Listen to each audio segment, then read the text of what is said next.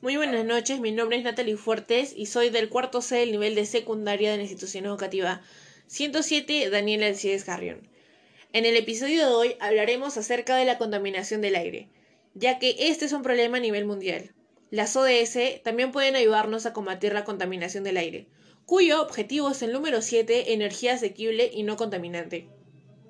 Pero para todo esto, ¿qué son las ODS?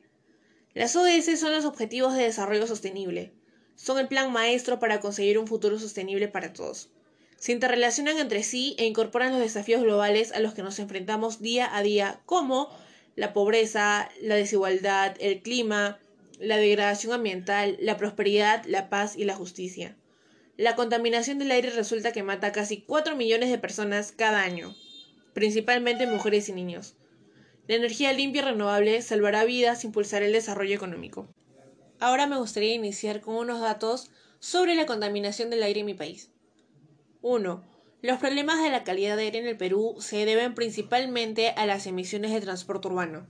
Se estima que contribuye entre un 70 y 80% a la contaminación atmosférica, y esto se debe a que la mayoría de los transportes urbanos tienen un aproximado de 20 años de antigüedad, lo cual indica que aún poseen ese emisor de CO2 en la parte trasera que cae directamente a los peatones atentando contra su salud.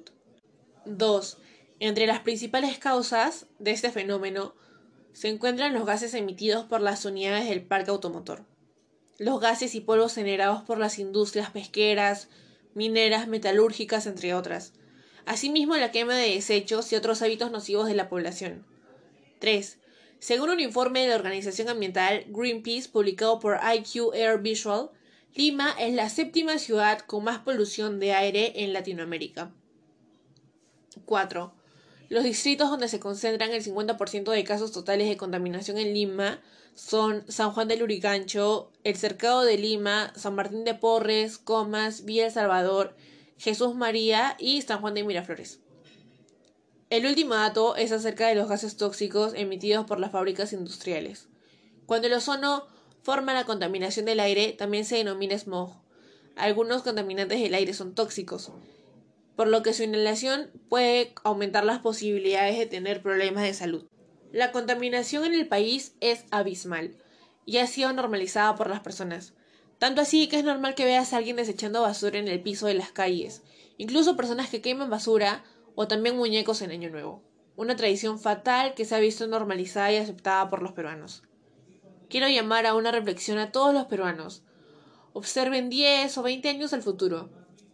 ¿Les gustaría ver que sus generaciones futuras usen tapabocas para protegerse de la polución? ¿Que padezcan de enfermedades cardiorrespiratorias? ¿Incluso que los bebés nazcan con esas dificultades? No, ¿verdad? La contaminación del aire en las ciudades y fuera de ellas es un asunto muy relevante pues se trata de un problema que afecta negativamente a la sostenibilidad ambiental y como consecuencia a nuestra propia salud. Sostenibilidad que a mi juicio se basa en dos ideas clave. Uno, que la sobreexplotación de un recurso, el aire en este caso, trae consigo la pérdida de calidad de vida. La otra es que somos dependientes y deudores de la naturaleza, aunque alguien nos haya hecho creer que somos sus amos. Me despido no sin antes agradecer el tiempo requerido escuchando este podcast sobre un tema muy importante para el país y para el mundo. De la misma manera recordando los cuidados preventivos para evitar el contagio del virus. Recuerden que la contaminación nunca debería ser el precio de la prosperidad. Muchas gracias.